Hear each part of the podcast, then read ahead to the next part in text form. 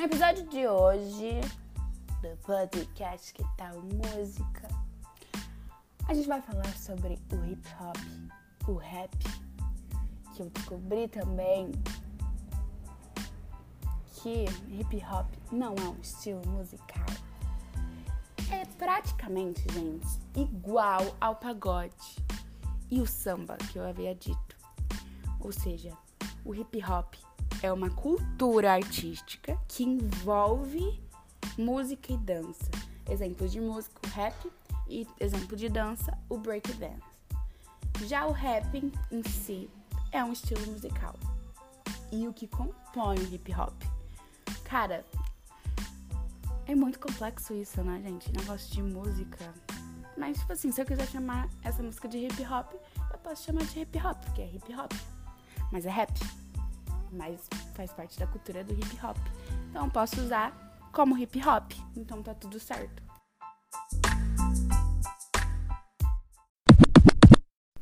Como alguns sabem, outros não, rap significa rhythm and poem, que é ritmo e poema em português.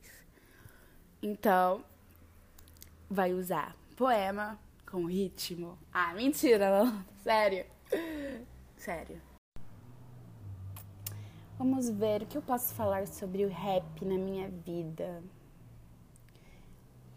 Olha, eu gosto muito de rap, principalmente das mulheres, hip hop. É, eu gosto muito da Cardi B, do Cat. Nicki Minaj algumas músicas dela, das antigas, é que eu não entendo muito o que ela fala, então eu descarto às vezes. Mas algumas, né, a gente gosta. Eu gosto mais delas, assim, eu ouço mais. Mentira, eu ouço mais um cara lá. Que ele também não é muito conhecido, viu, gente? Eu acho que eu, eu tenho, tipo, um, uma chama por pessoas que não são conhecidas. Porque acho que é mais interessante ouvir pessoas que não são tão conhecidas. Mas quando é conhecida, eu fico triste. Mas, tipo assim, você quer sempre o bem da pessoa, você quer que ela fique famosa mais que outros que nem são tão bons assim, é tudo famoso. Mas aí chega na hora, todo mundo conhece, você fica assim, gente, eu conheci ele primeiro. Ei, por favor. Eu vi ele primeiro. É totalmente um egoísmo da minha parte, mas eu não sou completamente assim, porque eu sou a pessoa que apresenta essas pessoas, esses cantores para as outras pessoas. Então eu sou completamente contraditória. Então não dá para me defender. Falando agora do rap brasileiro, a gente não pode falar, não falar de Racionais, né, que é super importante para esse estilo musical aqui no Brasil.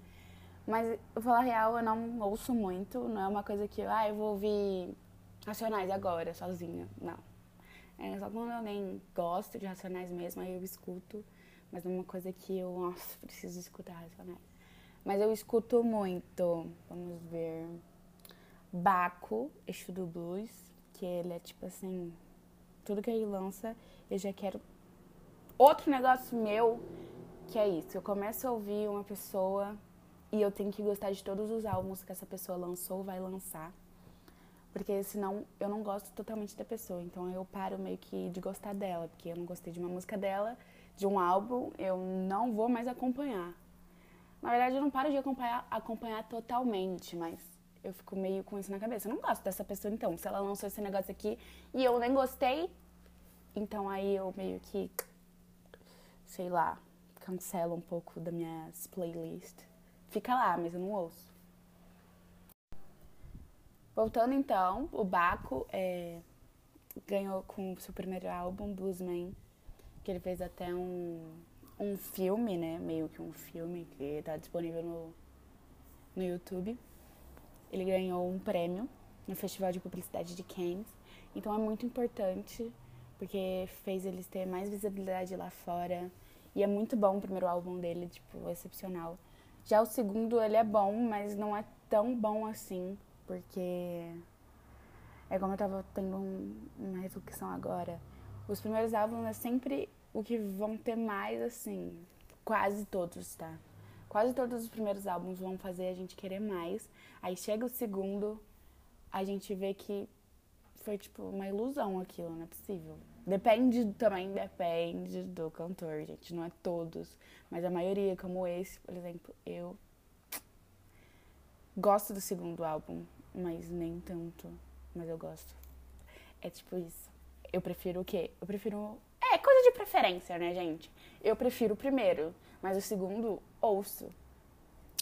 E é, tá tudo bem. Esse negócio de álbum, agora eu lembrei é, da Lineker, que eu falei no episódio anterior. Como eles. Acho que eles têm um EP e dois álbuns. O EP cru e um álbum depois remonta. E o último, goela abaixo. Remonta é uma delícia de ouvir, você flutua. O segundo eu amo mais que o primeiro. Não sei se é, eu comecei a ouvir muito mais e porque eu fui no show que ela cantou as músicas e eu me senti mais, como eu posso dizer, mais dentro do universo desse novo álbum, desse último álbum. Então, a gente faz ter uma grande mais empatia pelo, pelo álbum. E é isso que eu falo. No primeiro álbum, eu, eu penso, tá, gente? Eu penso que é sempre para agradar mais as pessoas. E o segundo é mais, como eu já tá, tô familiarizada com, com as pessoas, com o público, do que eles gostam, o segundo eu quero trazer algo a mais, algo mais entre mim e a música. Mim, eu digo o cantor. Então, eu penso que é assim, sempre. Primeiro, eu quero a atenção do público. Mas não é com todos. Eu não estou dizendo que a Lineker fez isso, mas posso dizer que é coisas diferentes, que é a vivência. Então, sempre no primeiro álbum eu quero chamar a atenção do público. Quando eu chamo a atenção do público, no segundo álbum eu já quero transformar aquilo algo mais para mim e para as pessoas.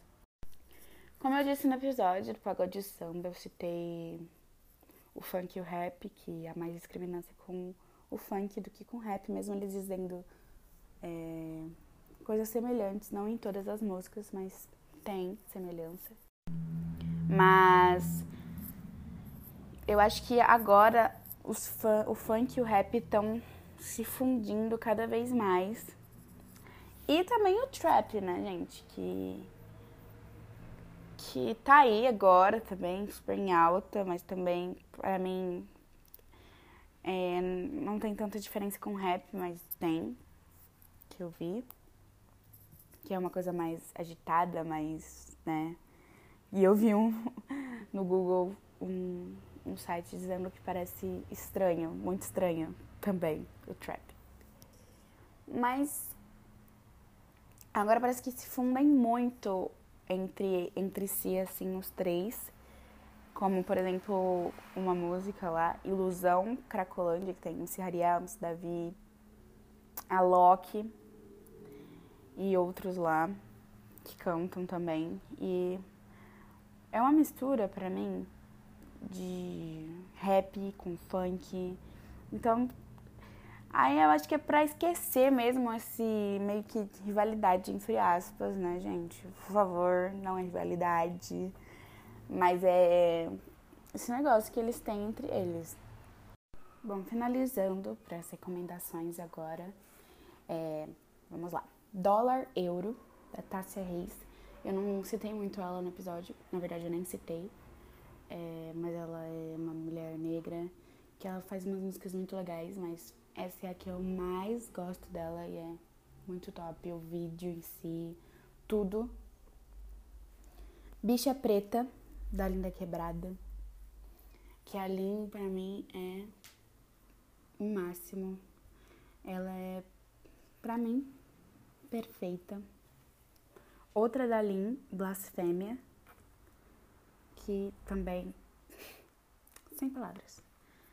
Agora o Amina, que eu citei, que eu falei que ele era desconhecido e tudo mais. Não desconhecido, tá, gente? Ele é bem famoso lá fora, mas não tanto quanto deveria. E a música que eu escolhi para recomendar é Burden.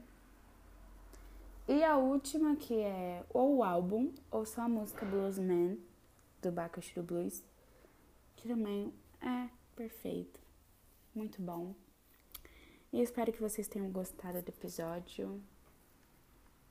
Obrigada por ouvirem até aqui. Um beijo e até o próximo.